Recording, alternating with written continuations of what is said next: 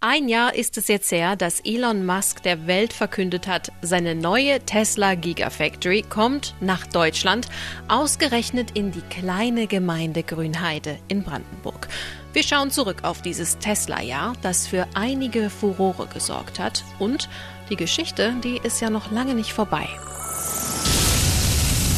US electric car maker Tesla plans to invest up to 4 billion euros in its recently announced factory. Now, Tesla has decided to make Berlin the home of its first European Gigafactory. We've decided to put uh, the Tesla Gigafactory uh, Europe uh, in the Berlin area.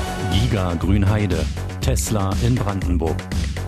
Willkommen zum Staffelfinale von Giga Grünheide. Ein letztes Mal sitzen wir hier zusammen. Neben mir Philipp Barnsdorf. Hi. Und Phil Beng. Moin. Und wir sprechen heute über den aktuellen Stand auf der Tesla-Baustelle, über prominenten Besuch dort, über unsere Highlights in einem Jahr Tesla und darüber, was jetzt so als nächstes kommt. Zuerst einmal wollen wir aber auf Kommentare von Zuhörern schauen. Und da hat sich noch einmal Justi gemeldet und schreibt, was bisher im Podcast zu kurz gekommen ist, sind die Auswirkungen auf das Umfeld. Also welche Maßnahmen ergreift die Politik in puncto Verkehr? Und das ist ganz interessant, denn wir haben auch eine E-Mail von Heiko bekommen, der Einwendungen im Genehmigungsverfahren eingereicht hat zum Thema Verkehr. Davon hat er jetzt sogar einige Punkte wiedergefunden in dem zu ändernden Bebauungsplan für das Tesla-Gelände, der jetzt auslag. Also das Thema Verkehr, das scheint die Menschen ja schon ziemlich zu beschäftigen. Genau, das sieht man ja auch daran, dass sich da in der Region inzwischen mehrere Kommunen aus dem Tesla-Umfeld zur sogenannten Steuerungsgruppe zusammengetan haben. Das gibt es ja jetzt auch nicht alle Tage, dass sich Kommunen bei solchen Sachen zusammentun. Aber denen geht es darum, hier jetzt möglichst schnell Straßen zu ertüchtigen, Schienen zu ertüchtigen. Da müssen neue Gewerbegebiete ausgewiesen werden, neue Wohngebiete, Kitas sollen entstehen, Schulen. Da kommt also einiges auf die Region zu. Und auch die Landesregierung hat ja schon angekündigt, dass sie in den kommenden Jahren fast 80 Millionen Euro in Infrastruktur rund um Tesla investieren wollen. Aber generell ist natürlich das Thema, wie bereitet sich die Umgebung auf Tesla vor und auch die Städte, die vielleicht ein bisschen weiter weg liegen, gar nicht nur die Dörfer ringsrum. Wie bereiten die sich auf Tesla vor? Ist eine spannende Thematik. Ich finde, das könnten wir vielleicht ruhig mal auch zu einer, zu einer Folge machen, wo wir ein bisschen darüber reden, wie die Region sich auf Tesla einstellt. Ähm, in der Staffel schaffen wir es nicht mehr, aber vielleicht dann in Staffel 2. Sprechen wir jetzt aber erstmal über die Tesla-Baustelle, wie sie jetzt gerade in Grünheide aussieht. Was geht da ab? Also, wenn wir jetzt schon von der Aktualität so ein bisschen reden wollen, ich glaube, der größte Clou, das Wichtigste, was passiert ist in den letzten Tagen, ist der zweite Besuch von Elon Musk persönlich, der sich mal wieder nach Grünheide getraut hat. Das erste Mal war er im September da, jetzt schon der zweite Besuch und das alles sehr spontan und überraschend und zufällig, Franziska, waren wir beide genau am Gelände. Das war wirklich totaler Zufall. Ja, wir haben gerade Bilder gedreht für eine Fernsehdokumentation und just in diesem Moment kam er angefahren in einer abgedunkelten Tesla-Kolonne. Man konnte ihn nur so erahnen. Ja, und dann ist er da aufs Gelände gefahren, hat nicht weiter sich blicken lassen, aber er war auf jeden Fall da. Was hat er da gemacht? Philipp, du weißt es am besten, du standest dann nämlich am nächsten Tag dort. Ja, wobei, was er da gemacht hat, hatte er sozusagen schon am ersten Tag in die Spur gesetzt. Er hat nämlich kurz nachdem er angekommen ist, getwittert, dass er Bewerbungsgespräche führen will, dass er auf der Suche ist nach Top-Ingenieuren. Die sollten ihm sofort ihre, ihre Lebensläufe mailen. Und das haben dann auch richtig viele Leute gemacht. Und die haben wohl an dem Tag noch abends Antwortmails bekommen. Und dann wurden 25 Leute eingeladen. Direkt am nächsten Tag mittags sollten die dann schon in Grünheide auftauchen. Und da habe ich sie dann auch gesehen. Spontan. Echt spontan und finde ich auch ein bisschen fraglich, da so eine Reiseaktivität während Corona auszulösen. Aber nun ja, ich stand dann halt da und habe gesehen, wie dann wirklich einer nach dem anderen da eintrudelte. Da haben manche Leute auch echt Entfernung zurückgelegt. Ich habe da zum Beispiel mit einem Mann aus Frankfurt am Main gesprochen. Aber so richtig hat niemand mit uns geredet, denn die Leute, die da dann beim Bewerbungsgespräch waren, die mussten alle ein sogenanntes Non-Disclosure Agreement unterschreiben, dass sie also nicht mit uns Medien irgendwie reden durften und irgendwas darüber erzählen durften, was da drin war. Typisch Tesla. Typisch Tesla, genau. Aber so ein bisschen unter der Hand haben wir dann doch irgendwie erfahren, das war wohl dann alles in so einem äh, äh provisorisch errichteten Zelt vor der Baustelle, war wohl sehr spartanisch eingerichtet, nur wenige Stühle. Ähm, Na klar, weil Baustelle, es gibt ja. ja. noch keine fertigen Konferenzräume und so weiter, logisch. Genau, ja. Und dann auch so diese Sachen, die man so hört über Tesla-Bewerbungsgespräche, es war alles sehr schnell getaktet, sehr schnell hintereinander. Und ein bisschen ungewöhnliche Fragen. Da wurde wohl unter anderem die Frage gestellt, äh, mit welchem Ding willst du die Welt verbessern? Und da musste man wohl eine knackige Antwort parat haben, wenn man da arbeiten will. Müsste oh. ich jetzt ein bisschen nachdenken, so spontan. Und Elon Musk wollte ja auch eine ganz wichtige, besondere Stelle besetzen, oder? Ganz genau. Seit kurzem ist ja der Job des Projektleiters auf der Tesla-Baustelle so ein bisschen vakant, weil Evan Horetsky, der letzte Chef da auf der Baustelle, gefeuert worden ist vor ein paar Wochen wegen diesem Skandal, über den wir schon gesprochen haben, mit dem Bauwasser. Das war nämlich zu spät bezahlt worden und dann wurde das Bauwasser kurz abgestellt und überhaupt Chaos auf der Baustelle. Ja. Evan Horetsky musste den Hut nehmen und jetzt muss diese Stelle irgendwie nachbesetzt werden. Aber ich glaube nicht, dass das jetzt die Bewerbungsgespräche waren, bei denen dieser mhm. Job unbedingt vergeben werden sollte. Ja, das kann ich mir auch gut vorstellen, zumal Tesla ja angeblich vorhat, diesen Bauleiterjob intern zu besetzen. Also da hätten sie jetzt, glaube ich, niemand von außerhalb der Firma unbedingt jetzt nach Grünheide einladen müssen. Ähm, was ich aber zu Evan Oretsky noch sagen wollte, ich habe da mit mehreren äh, Leuten aus dem Tesla-nahen Umfeld gesprochen und da gibt es also wirklich viele Hinweise, die so in die Richtung deuten, dass es da insgesamt bisschen geknatscht hat in letzter Zeit. Vor allen Dingen, was so weitere vorzeitige Genehmigungen angeht. Läuft gerade nicht so, wa? Genau. Also seit dem Erörterungstermin läuft es wohl nicht so schnell, wie Elon Musk sich das, glaube ich, vorgestellt hat. Und wurden da auch so mehrere Dokumente zugespielt, die schon ziemlich eindeutig belegen, dass Tesla zum Beispiel schon im Oktober anfangen wollte, die Lackiererei, da den Innenausbau, äh, damit wollten sie schon da anfangen und sie wollten weitere Bäume roden. Das ist beides bis heute nicht passiert. Ähm, und ich kann mir sehr gut vorstellen, dass Elon Musk das zu einem großen Teil auch irgendwie da die Schuld bei Evan Oretsky sieht und dass deswegen der jetzt gehen musste. Okay, also nicht mehr Tesla-Geschwindigkeit im Moment. Dann lass uns doch nochmal auf die Baustelle gucken. Wie sieht es da denn gerade aus? Was ist da passiert? Also dort, wo im Frühjahr noch ein ganzer Wald stand, ja, da haben wir jetzt ein riesiges offenes Feld und eine halbfertige Fabrik draufstehen. Also für jeden, der da nicht jeden Tag vorbeifährt, ist es wirklich ein extrem schneller Fortschritt. Die Rohbauten für die allermeisten Gebäude sind schon fertig. Äh, die Drive Unit ist schon fertig verschalt, sozusagen, da wo die Antriebe gebaut werden sollen. Die Lackiererei ist im Rohbau fertig.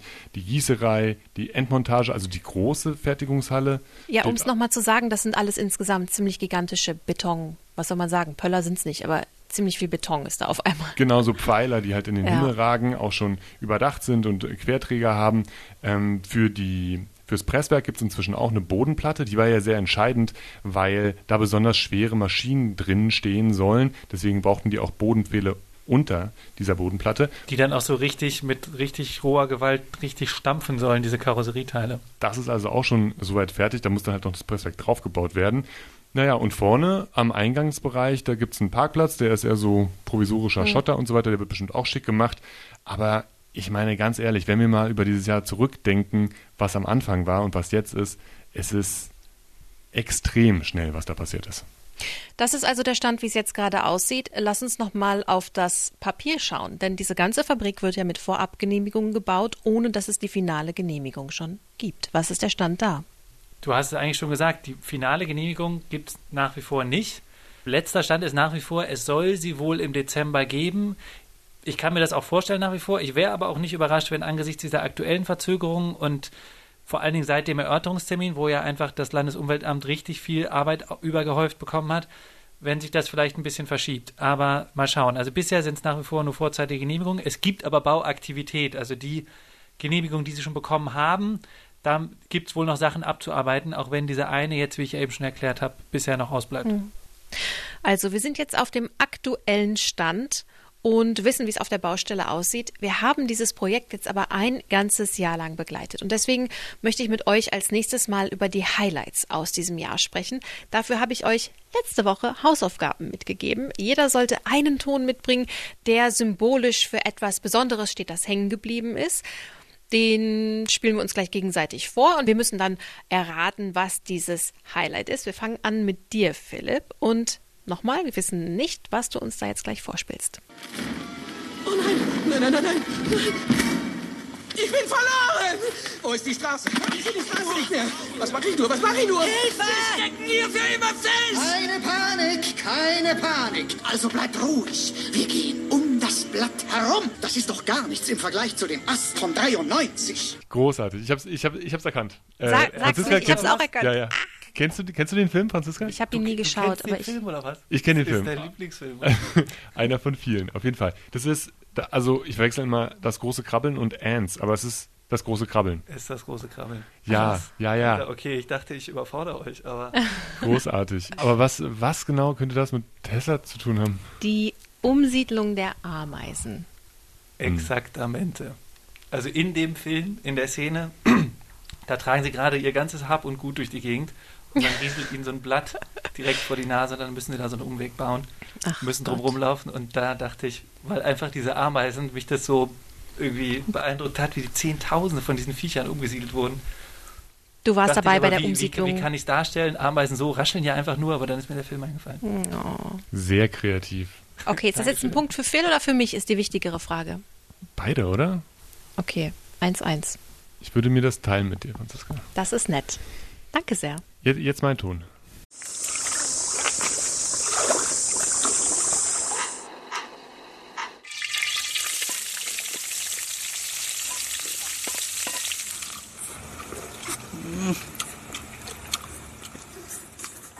Also das Schmatzen am Ende hat mich so ein bisschen rausgebracht. Was tippt ihr? Das ist keine Wasserschildkröte, oder? Doch, das ist gar nicht so schlecht, die Wasserschildkröte. Aber Nicht nur die so? nicht schlecht, das ist sogar ganz schön richtig. ja, ja, ja. Also wir hören da zwischendurch, ich meine, Schildkröten machen nicht so viele Geräusche, deswegen hatte ich es ein bisschen schwer. Aber ich bin natürlich auch auf die Tieridee gekommen und habe mir gedacht, ich will diese Wasserschildkröten nochmal machen, weil wir haben ja auch in dem Podcast mal über die Schildkröten gesprochen, die früher in dem Bereich gelebt haben. Und das Früher ist gut, Wahrzeichen. vor 5000 Jahren. Ja, aber ich meine, die Schildkröten haben auf ihre Art in Grünheide überlebt, bis heute, weil sie es nämlich zum Wappentier geschafft Richtig. haben von Grünheide. Stimmt, ja, das hast du, das mir, hast du erzählt, ne? ich habe auch noch Und das Wappentier von Grünheide, die Schildkröte, die ist immer noch zu sehen am Rathaus draußen dran, Mhm. wurde übrigens erst 1934 zum Wappentier von Grünheide. Und bis dahin hat man sich noch an diese Schildkröten erinnert. Es gab auch noch ein paar Schildkröten, wohl. Die hat man dann gesucht, nicht so richtig gefunden und so weiter. naja, jedenfalls muss ich daran denken und habe mir dann aus so verschiedenen äh, Soundschnipseln eine Collage zusammengestellt. Man hört Jäger durch den Sumpf warten. Ah. Die Schildkröten machen so Geräusche, machen so. Also ich habe dann halt so ein Video mit einer Schildkröte gefunden, die macht so. Diese Geräusche von brutzelnden Dingen und essenden Menschen sind tatsächlich Menschen, die Schildkröten zubereiten. Oh Gott. Die kommen brutal. in den Kochtopf mit Panzer und allem und dann werden die Panzer danach, wenn sie weich sind, aufgeschnitten und dann kommt alles Pfanne. Danke, das reicht. Ja. makaber. So ging das früher in Grünheide zu, bevor Tesla kam. Okay, ähm, ich habe das Gefühl, mein Ton fällt jetzt ein bisschen ab gegen euren. Lasst ihr mich mal spielen.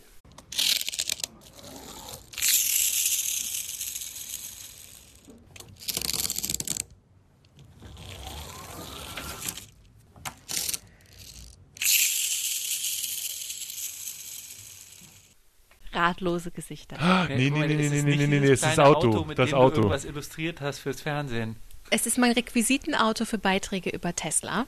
Wenn ich keinen Tesla zur Hand habe, dann nehme ich dieses Auto. Es ist ein Radiergummi mit kleinen Plastikrädern. Ach, das ist ein Radiergummi. Ich habe mich Ja. mal gefragt, wieso das so eine komische. Ein multifunktionales Tesla-Auto. Ah, Und du ziehst es auf, lässt es fahren, damit, dem, damit illustrierst du die Tesla-Geschwindigkeit. Und der Gedanke ist mir gekommen, als ich letztens den Bürgermeister von Grünheide, Arne Christiani, ähm, interviewt habe und er mir sagte, es gibt ein neues äh, Sprichwort in seinem Rathaus. Wer A sagt, muss auch T sagen.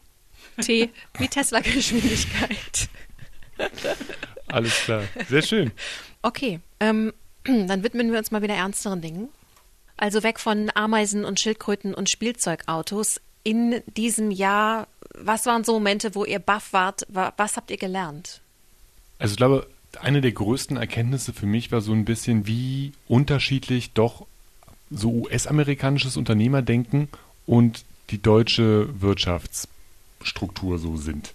Also ich finde, es ist ja ein Kulturclash, der da tatsächlich passiert vor unserer Haustür.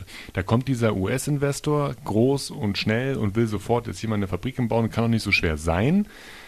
Und die deutsche Bürokratie sagt aber, hm, ja, Moment, mal gucken, erstmal alle Genehmigungen einholen und so weiter. Und dann müssen Bürger beteiligt werden, dann müssen Arten erfasst werden und so weiter. Es ist ein unglaublich präzises, aber auch natürlich ein bisschen schwerfälliges Verfahren, was dahinter steht. Und das passt beides überhaupt gar nicht zusammen. Und wie die sich jetzt aneinander abarbeiten, das finde ich total spannend.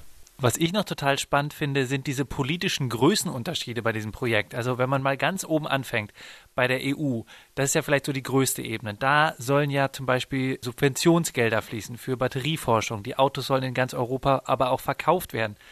Dann eine Ebene drunter. Bei der Bundesrepublik Deutschland ist Bundeswirtschaftsminister Altmaier ist da involviert. Der hat Tesla willkommen geheißen, kümmert sich um Subventionen. Aber auch noch ein bisschen kleiner gedacht, die neuen Bundesländer, da ist es auch wichtig. Mhm. Da geht es ja um diese Reindustrialisierung des Ostens, über ja. die wir schon gesprochen haben nach der Wende. Aber auch Brandenburg ist ganz stark involviert. Die Landesregierung hat eine Taskforce gebildet, die kümmert sich um Straßen, will knapp 80 Millionen Euro ausgeben für Infrastruktur.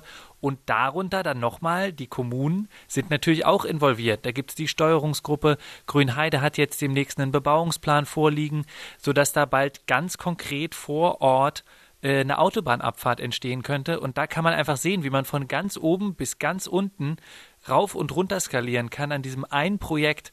Das finde ich schon echt krass. Und es gibt so wahnsinnig viele Experten. Also es gibt den Experten für die äh, Salinarintrusion und die Experten für Ameisenbergung und insektenfreundliche Belichtung und es gibt die, die äh, Extrapolizei, die auf Bäume klettert. Ähm, Auch cool. Ja. Um Baumpiraten runterzuholen. Richtig. Aber das ist ja nicht nur auf der professionellen Ebene der Fall. Also wenn man sich mal anschaut, wie viele Menschen sich in der Umgebung von der Fabrik gerade freiwillig in ihrer Freizeit mit diesem ganzen Thema beschäftigen hm. und nicht dafür bezahlt werden, dann ist es doch erstaunlich. Nehmen wir mal die Kritiker. Die setzen sich wirklich an ihrem Sonntagnachmittag auf die Terrasse und lesen die gesamten Genehmigungsunterlagen, alles was notwendig ist, lesen sich in juristische Texte ein, ja. um fundierte Kritik äußern zu können. Die Vorsitzende der Bürgerinitiative, die ist Rentnerin, die hat mir erzählt, sie hat locker eine 40-Stunden-Woche ähm, einfach nur, indem sie versucht, up-to-date zu bleiben mit dem, was bei Tesla passiert. Ja, also ich meine, das ist ja auch ihr gutes Recht und dass sie ihr demokratisches Recht so wahrnehmen, um Demonstrationen zu organisieren und so weiter und so fort, das ist, finde ich, sehr beeindruckend. Auf der anderen Seite genauso bei den Tesla-Fans, die sich da an den Bauzaun stellen und ihre, ihre ganze Freizeit auf den Kopf hauen dafür, dass die mit, mit Drohnen durch die Gegend fliegen, mit Teleobjektiven die neuesten äh, Baufortschritte und so dokumentieren.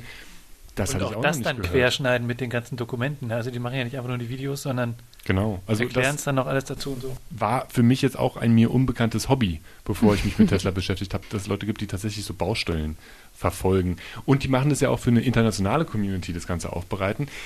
Mir fällt an der Stelle ein, ich habe noch einen Ton mitgebracht.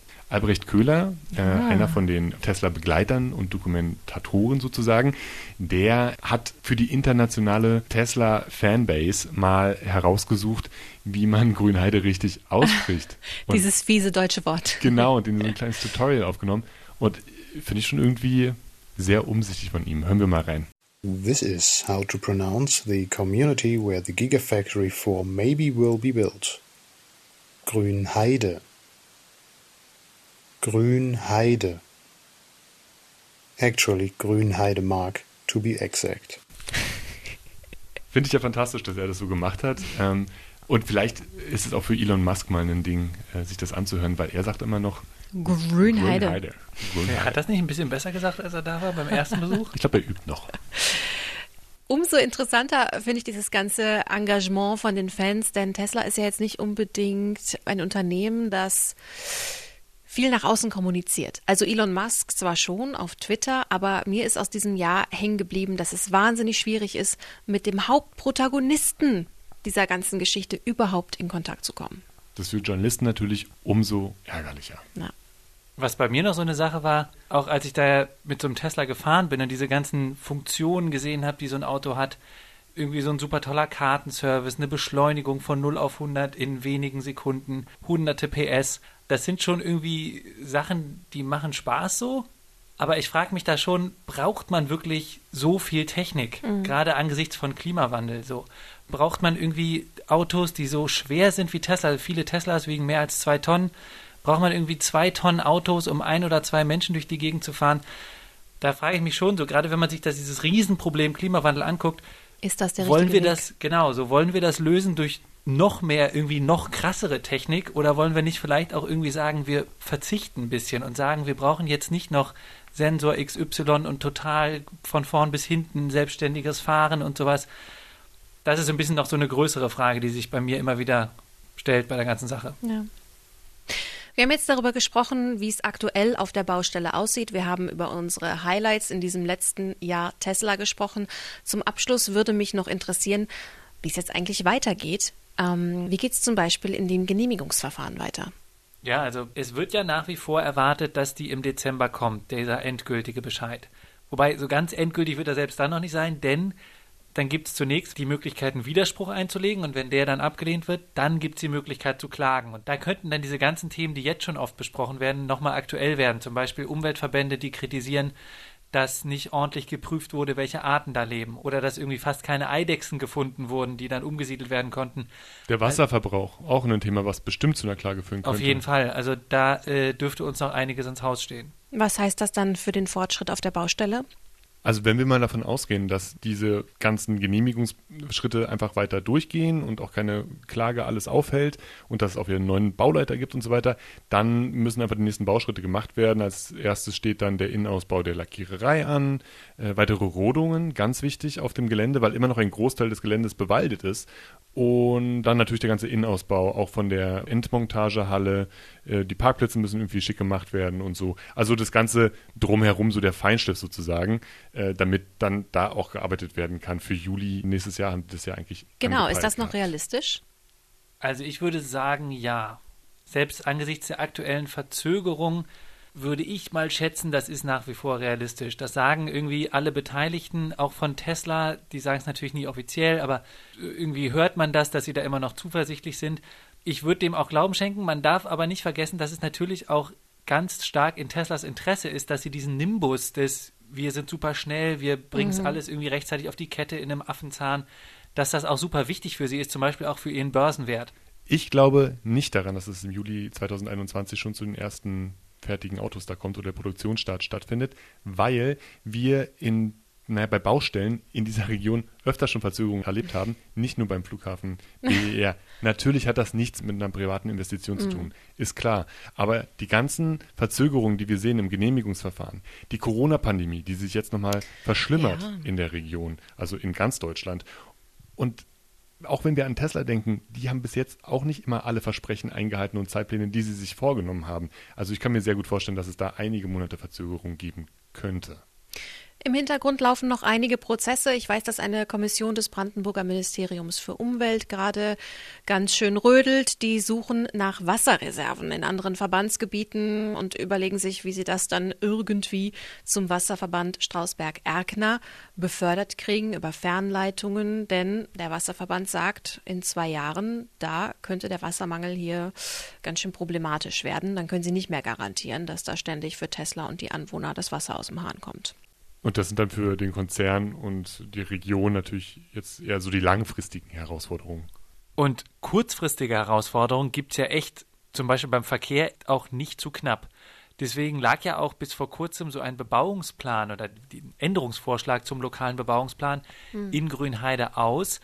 Und der sieht eine ganze Menge Sachen vor, da die im direkten Umfeld der Tesla-Fabrik. Da soll zum Beispiel vom Berliner Autobahnring, da soll eine neue Abfahrt gebaut werden, eine neue Landesstraße an einem Bahnübergang, wo jetzt Schranken sind, sodass die Autos jedes Mal warten müssen, wenn ein Zug vorbeikommt. Der soll ersetzt werden durch eine Brücke, eine weitere Landesstraße, da sollen weitere Spuren rangebaut werden, damit die tausenden LKWs da jeden Tag abbiegen können. Und ziemlich viel Pendelverkehr soll ja auch noch dazu kommen. Ja, da, also da kommt eine echte Flut an LKWs, Autos und Zügen auf die Region zu. Und der nächste Schritt ist jetzt erstmal, dass am 15.12. da kommen die Gemeindevertreter zusammen und dann wollen sie diesen, oder ist zumindest der Plan, dass sie dann diesen geänderten Bebauungsplan beschließen. Mhm. Und dann könnte es auch schon bald im nächsten Jahr losgehen, dass dann da die Bagger rollen. Und äh, ja, wird dann allerdings wohl einige Jahre dauern, bis das fertig ist. Mhm. Dann müssen wir jetzt auch noch über die nächsten Ausbaustufen der Fabrik sprechen. Die soll ja noch um einiges wachsen. Bisher reden wir ja vor allem über diese erste Ausbaustufe mit 12.000 neuen Jobs und einer halben Million Fahrzeuge. Aber das sind ja nur die Dimensionen für diese erste Fabrik. Genau, und wenn es dann noch weitergeht, wie Tesla sich das ja vorstellt, also die Fabrik kann ja rein geografisch, wenn man sich das Gelände anguckt, könnte die noch ums Vierfache wachsen. Und da schwören ja auch also astronomische Zahlen herum von 40.000 Angestellten, zwei Millionen Autos, da soll eine Batterieproduktion hin, die diese wohl sehr neuartigen Batterien herstellen soll. Die hätten sie am liebsten schon in der ersten Ausbaustufe gemacht. Das ist Elon Musk und seinen Leuten aber zu spät eingefallen. Und dann das, haben die Behörden gesagt, nee, sorry, also jetzt noch eine Änderung bei euren aktuellen Unterlagen lassen wir nicht zu. Könnte dann Ausbaustufe 2 machen, irgendwie in ein paar Jährchen. Genau, also da hat Tesla wohl noch einiges in petto.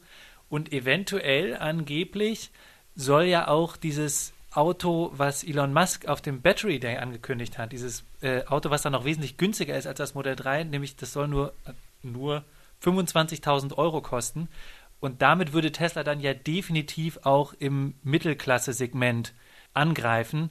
Und abermals, was den europäischen Markt angeht, aus Grünheide. Also da zeigt mhm. sich wieder, dass die Fabrik echt ein Big Player werden könnte. Zur Erinnerung an der Stelle vielleicht, bis jetzt ist ja bloß geplant, das Model Y dazu bauen, also so eine Art Elektro-SUV. Und wenn wir schon über die ferne Zukunft sprechen, es war ja auch immer mal wieder die Rede davon, vielleicht ein Forschungszentrum in Berlin zu etablieren.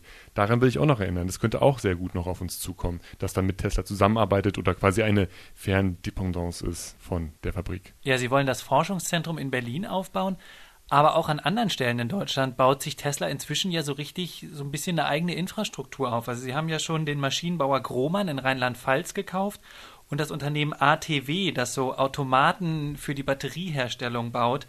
Die sitzen in Nordrhein-Westfalen. Die haben sie sich jetzt auch gekauft. Also man sieht, die planen hier äh, richtig einen größeren Markteinstieg. Das Tesla-Imperium wächst.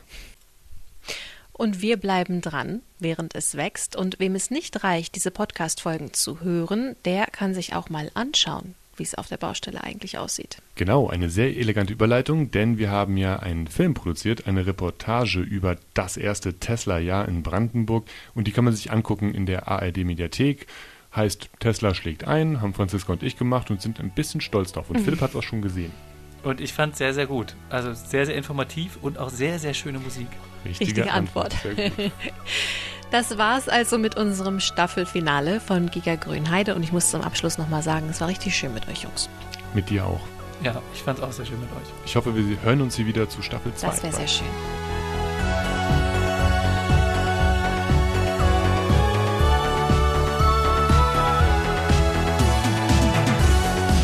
Giga Grünheide ist ein Podcast von RBB24. Alle acht Folgen gibt es auf Spotify, iTunes, YouTube und natürlich in der ARD Audiothek.